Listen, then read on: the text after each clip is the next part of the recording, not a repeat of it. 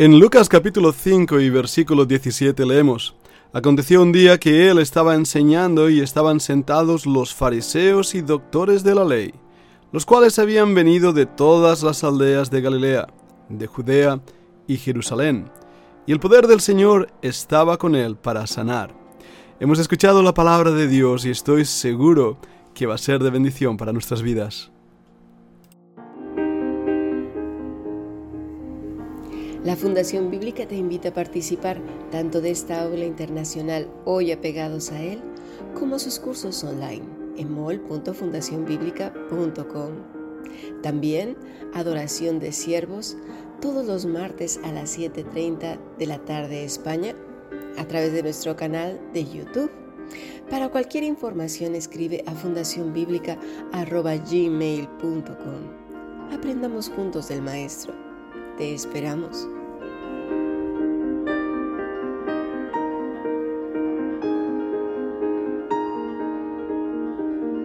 Bienvenidos un sábado más a una nueva edición de nuestro podcast del Grupo Internacional Hoy estamos apegados a ti.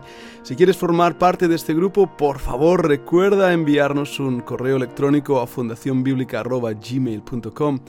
Hemos estado viendo a lo largo de esta semana las tremendas enseñanzas de Lucas capítulo 5 y también las enseñanzas del libro de Apocalipsis, especialmente esas cartas a las siete iglesias.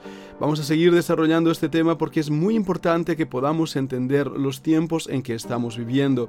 Y lo que dicen las escrituras de estos falsos maestros, de los fariseos, y de aquellos que predican la verdad, cómo distinguirlos, cómo saber realmente que el mensajero es un mensajero enviado por Dios o alguien que se ha enviado a sí mismo.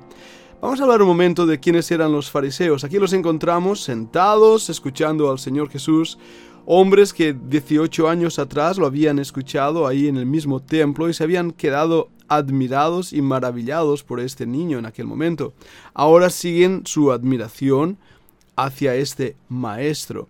Pero vamos a descubrir más profundamente el corazón de estos fariseos y la fe de los fariseos. ¿Quiénes eran estos fariseos? Bueno, era una de las tres sectas que había dentro del judaísmo en los tiempos del Señor Jesucristo. La palabra fariseo quiere decir puro, separado para obras especiales. La secta incluía hebreos que se separaban a sí mismos de todo lo mundano, de todo lo terrenal, para poder así obedecer a las leyes levíticas, separarse de todo lo impuro intentaban seguir la ley mosaica en la pureza más estricta. Ah, son mencionados por primera vez en el año 1500 a.C., pero realmente no sabemos cuándo empiezan. Su influencia era muy, muy grande. La influencia de este grupo religioso era asombrosa, no hay duda alguna, tanto en el Sanedrín como también en la sociedad judía. Llegaban incluso a controlar las leyes civiles y las cortes civiles.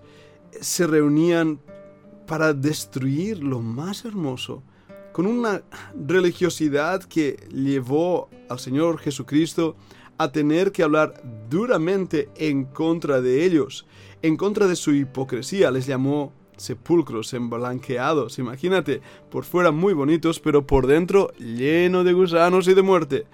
De esta manera, la repercusión de las palabras del Señor en contra de este fariseísmo les llevaría a esta secta a pedir la misma crucifixión del Señor Jesucristo. Es interesante, ¿verdad? Aquellos que decían cumplir la ley, seguir a Moisés y hablar de la Torá, de la ley de Dios, terminaron crucificando al mismo Hijo de Dios. No hay duda alguna que también su interés y énfasis era económico. De hecho, uno de sus grandes principios establecidos era el diezmo. Ellos obligaban a diezmar hasta la comida. Sus doctrinas de esta manera se veían como las reglas ortodoxas de todo buen judío. Bueno, hasta estos días sigue la misma escena. Sus obras, sus quehaceres delante de Dios, les autojustificaban haciéndoles pensar que ellos eran agradables delante de Dios y por lo tanto tenían el deber, si no la obligación, de juzgar, acusar y atacar a todos aquellos que rompían en lo más mínimo no solo la ley mosaica, sino sus enseñanzas, cargas que ellos mismos habían puesto sobre el pueblo, que ni ellos eran capaces de llevar, pero a la vez obligaban a otros a obedecer como si esto fuera señal de santidad, de consagración y de amor al Señor. ¡Qué engañados que estaban! y cuánto engaño estaban dando. Es interesante notar que no solamente el Señor Jesucristo denunció su peculiar forma de ser, el mismo Talmud dice que hay siete tipos de fariseos. El primero son aquellos que guardan la ley para ver eh, qué provecho pueden sacar de esa ley. El segundo son aquellos que siempre bajan la cabeza y arrastran los pies. El tercer tipo de fariseos, nos dice el Talmud, son aquellos que para evitar mirar a una mujer, cierran sus ojos y bajan sus cabezas. El cuarto tipo de fariseos es aquellos que llevan incluso gorros para cubrirse en caso que vean a un muerto y entonces también cubren sus ojos para no ver las impurezas. Bueno, el quinto tipo es aquellos que dicen lo que yo soy es lo que yo hago y en tanto que cumpla una ley voy a ver cuál es la siguiente ley para cumplir. Otros son, en sexto lugar, aquellos que guardan la ley pero lo hacen por miedo al juicio por último, el Talmud dice son estos los amantes, son aquellos que obedecen al Señor porque aman al Señor con todo su corazón. Tal vez fuera de estos últimos que podemos mencionar algunos fariseos como a Simeón, quien sostuvo al Señor Jesús cuando era bebé en sus brazos, o también a Zacarías, a Gamaliel y por supuesto a Saúl de Tarso, a Saulo de Tarso. De hecho, Saulo nunca habló en contra de los fariseos, pero sí mostró la hipocresía y la inutilidad de mantener y guardar la ley en sus propias fuerzas.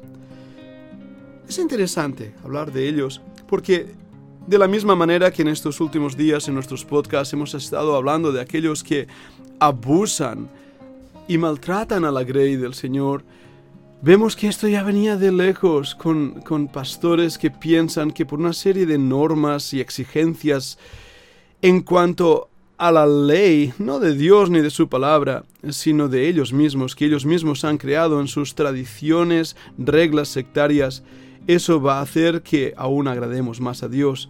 Yo he sido esclavo de esto mismo.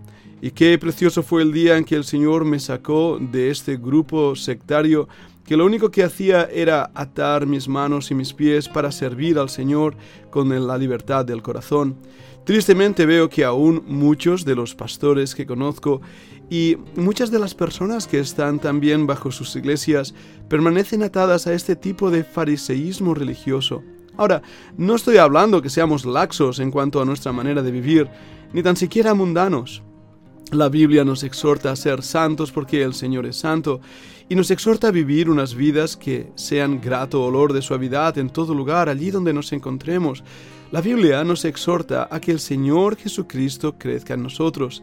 En nuestros podcasts hemos estado hablando vez tras vez de la importancia de vivir apegados a Él como pámpanos a la vid Hemos estado hablando de esa relación íntima, cercana con el Señor, y cuando uno ama realmente al Señor con todo su corazón, y quiere agradarle en su vida, y quiere hacer aquello que glorifica a Dios, y quiere profundizar en su palabra, entonces, ¡ah! ¡Qué bendición y qué gozo!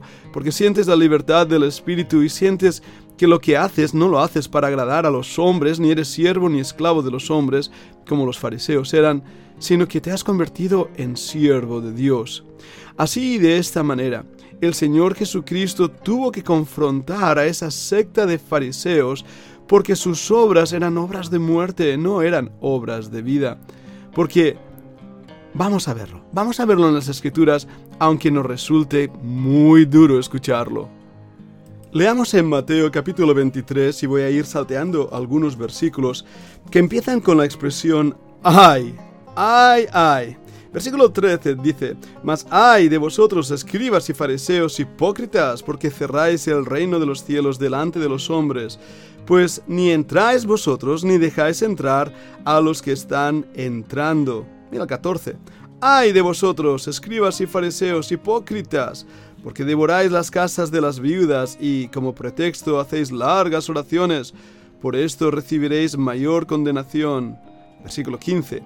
Ay de vosotros, escribas y fariseos hipócritas, porque recorréis mar y tierra para hacer un prosélito, y una vez hecho, le hacéis dos veces más hijo del infierno que vosotros. Versículo 16.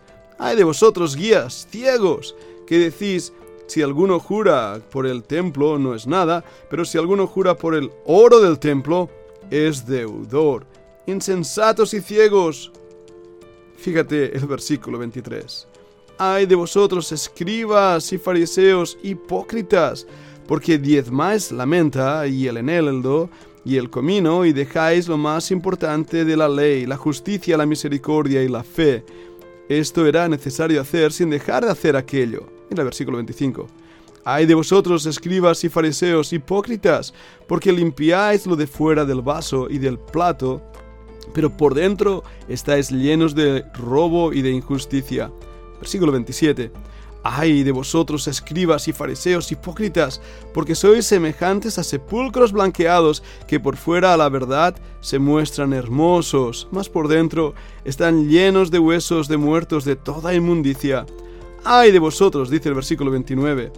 Escribas y fariseos hipócritas, porque edificáis los sepulcros de los profetas y adornáis los monumentos de los justos y decís, si hubiésemos vivido en los días de nuestros padres, no hubiéramos sido cómplices en la sangre de los profetas. ¿Hipócritas? ¿No fueron cómplices en la sangre de los profetas y crucificaron al mismo Hijo de Dios? El Señor habló duramente, duramente, porque era necesario que estos fariseos escuchasen estas palabras. Pero sabéis, queridos estudiantes, también nosotros tenemos que tener mucho cuidado de no caer en el pecado de los fariseos, en no creernos superior y mejor que nadie, al contrario. Recordad que lo que Dios ha hecho en nuestras vidas es por pura gracia y que nosotros, como meros leprosos, estaríamos perdidos sin Dios, sin Cristo, sin esperanza en este mundo. Pero Dios, por su rico amor con que nos amó, nos ha hecho sus hijos. Ahora, en contraposición a estos fariseos, encontramos otro grupo de personas. Eso tenemos que verlo en el libro de Apocalipsis, en las cartas a las siete iglesias. Ahí se nos narra de unos vencedores, de unos que han triunfado, de unos victoriosos. Se les llama los mensajeros. Hablemos de ellos en el siguiente podcast.